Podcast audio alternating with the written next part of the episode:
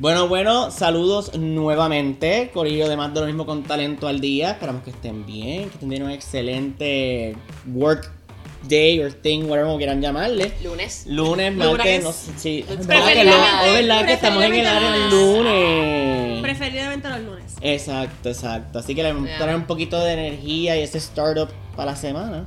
Este, y hoy venimos con un tema para. Porque sabes que el mundo de las empresas es complicado. Entonces le añaden una capa de complicación. Entonces, para hacerlo más complicado, complicación sobre complicación. Y entonces venimos a traer las categorías de empleados temporeros y lo nuevo, contratistas o servicios profesionales.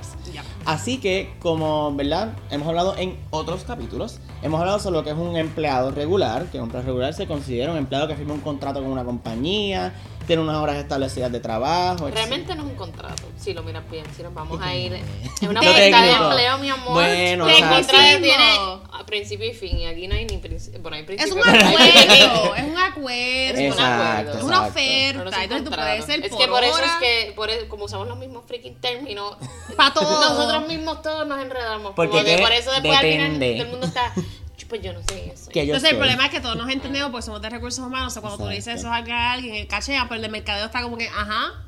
Pues vamos a ponerlo como una oferta de empleo. Así, una oferta de Una empleo. oferta de empleo, este, excepto los empleados temporeros, que es más o menos casi lo mismo que un empleado regular. Lo que pasa es que ya hay un término establecido. Ahí sí entra un un contrato. Ahí entra un contrato que vas a estar trabajando desde el 1 de mayo hasta el 31 de diciembre para hacer este proyecto. Entonces, pues ahí, cuando termina eso, hay la posibilidad de que te extiendan ese contrato o la posibilidad de que no. Porque es eso, es para tener una Y- necesidad particular Correcto. en el momento. Y te pueden dar una descripción de puesto porque maybe estás cubriendo la maternidad más vacaciones extendidas de alguien. So no vengan y digan, no, porque es empleado temporal y me dieron descripción de puesto. Eres empleado temporal. Exacto. Y que te lo están dando porque parte de la estipulación de tu contrato es que tú vas a llenar este puesto. Exactamente. Pero entonces, vienen este otro tipo de. No quiero decir empleado, pero este. Relación de personas que dan servicio. Exacto, que se llama contratistas independientes o también conocido como servicios, Servicios profesionales. profesionales.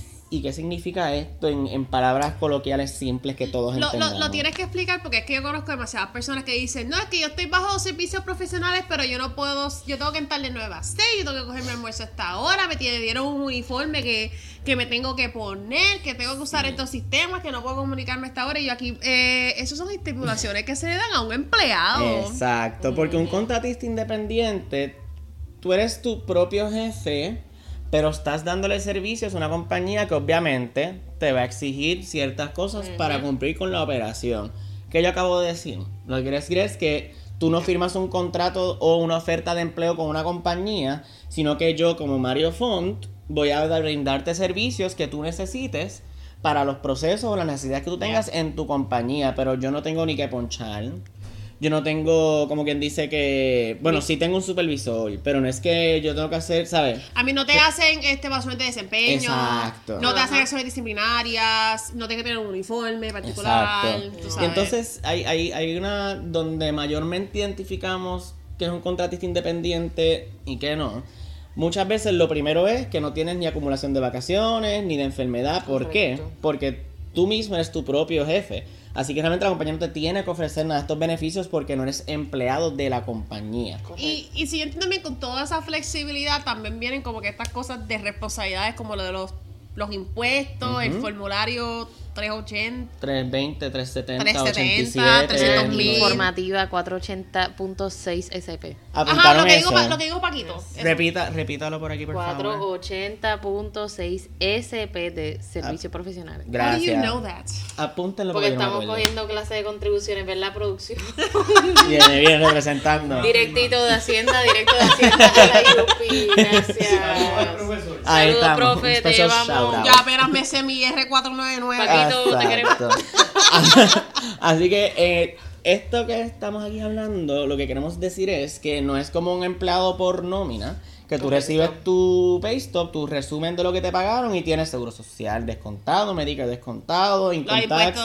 Tú no tienes nada de esa eso compañía descontado. es tu patrono. Tú Exacto. estás empleado por esa compañía, pero cuando eres servicios profesionales o contratista independiente, tú eres tu propio jefe y tú simplemente le estás brindando unos servicios estipulados. Tú le vas a facturar a la compañía. Así que tú puedes estar ganando 40 pesos la hora, 88 más o menos al año, pero tú tienes que estar separando fácil como 6 mil y pico de esos chavos, porque en abril, papá, Hay que pagar impuestos tú mismo. Igual, es importante y responsabilidad del contratista independiente pagar lo que es Seguro Social y Medicare. Correcto. Porque es por ley que tienes que Federal. hacerlo. En vez de un patrono removértelo, tú mismo tienes que en tu proceso de finanzas, ¿verdad? Personales, mensuales, como lo quieran hacer, descontar esa cantidad y pagarla tú directamente a las entidades y que los estatales y el IRS. Los, Exacto. los estatales y el IRS llaman. Mi pana, te van a coger cuando te indaguen los ingresos si tú quieres ¿te una acuerdas cuánto es la casa. ¿Cuánto es la que eso Un saludo al profe otra vez. Ok, claro que sí. Próxima pregunta. Pues, no importa, ¿verdad? Porque hay gente que dice, ah, me encanta hacer, como que cuáles son esos, esos perks de uno ser contratista independiente. Uno de los perks es que, por ejemplo, no tienes que dedicarle 40 horas completas a un solo patrón. Tú Yep. puedes decir, mira, voy a dedicarle 10 horas a esta compañía, 20 a este otro y 10 al otro si quieres diversificar tu portfolio, ¿verdad? Tienes esa Exacto. flexibilidad de poder hacerlo, pero sí hay unas ciertas estipulaciones, por ejemplo, si hay unos acuerdos de las industrias farmacéuticas, por Sí. ejemplo, hay ciertas cosas que tienes que estar pendiente, porque si eres, estás trabajando en fábrica A y fábrica B es competencia, no puedes trabajar para los dos. Y So, by the way, esto cambia por industria, porque nosotros estamos hablando de como que áreas más administrativas, pero si tú estás en una industria este como promotoría, que más de lo mismo, tiene un episodio sobre la promotoría, este, otras industrias como mercadeo, industria de cinematografía, todas esas cosas, ahí hay unas cosas un poquito diferentes por la naturaleza de esas industrias particulares. Claro, así exacto. que nada, como siempre les decimos, estos son detallitos y cositas que podemos estar pendientes, pero que sí sepan que existe esta otra gama completa de contratista independiente que igual ustedes pueden explorar. Si ustedes tienen algún talento específico o entienden que tienen un servicio específico o un producto, pueden explorar esa parte de contratista independiente, ¿verdad? Es, es- es totalmente normal que las personas trabajen como Ya. contratista independiente. Lo que pasa es que pues no vas a tener esos beneficios atractivos quizás que ofrezca una compañía, pero sí puedes tú mismo manejar tu tiempo y manejar, ¿verdad? Lo que tú ofreces. Así Y un que... poco importante, que creo que es el punto de por qué estamos trayendo este tema, que ahorita lo mencionó Angelique. Hay muchos patronos locales que, pues, o por desconocimiento o por tratar de ser más gansos de lo que son, este, pues, eh, te contratan como un empleado, pero realmente el trato, perdóname, te contratan como contratista independiente, pero el trato que te dan es de empleado y ahí les No toca ustedes dejen. alzar bandera, no se dejen. Este, Cuando te empiecen a obligar al horario de entrada, tengan cuidado. Cuando te obligan a comprar- comprarte uniforme, tengan cuidado. ¿verdad? Son esos pequeños red flags que tenemos que estar bien pendientes. Pero igual, no es que es algo malo, es que es meramente, ¿verdad? Mantener esa, esa cordialidad y esa relación de que entiende que soy un contratista independiente y yo no tengo que hacer X, Y, Z que tú me estás exigiendo Correcto. hacer. Ya. Cuando eres un empleado temporero, no eres un, aunque sí tienes un contrato de empleo, no eres un contratista porque tú no eres tu jefe, tu jefe es la agencia de empleo que te contrató y es quien te paga. Tú simplemente estás asignado a este cliente que es pues el lugar donde- de trabajo donde te toca reportarte, Yes. pero no es lo mismo ni se Escribe igual. Así Claro, que, así que nada, yes. esperamos que estas cositas así las hayan ayudado, quizás motivado incluso a explorar el área de contratistas independientes. Yes.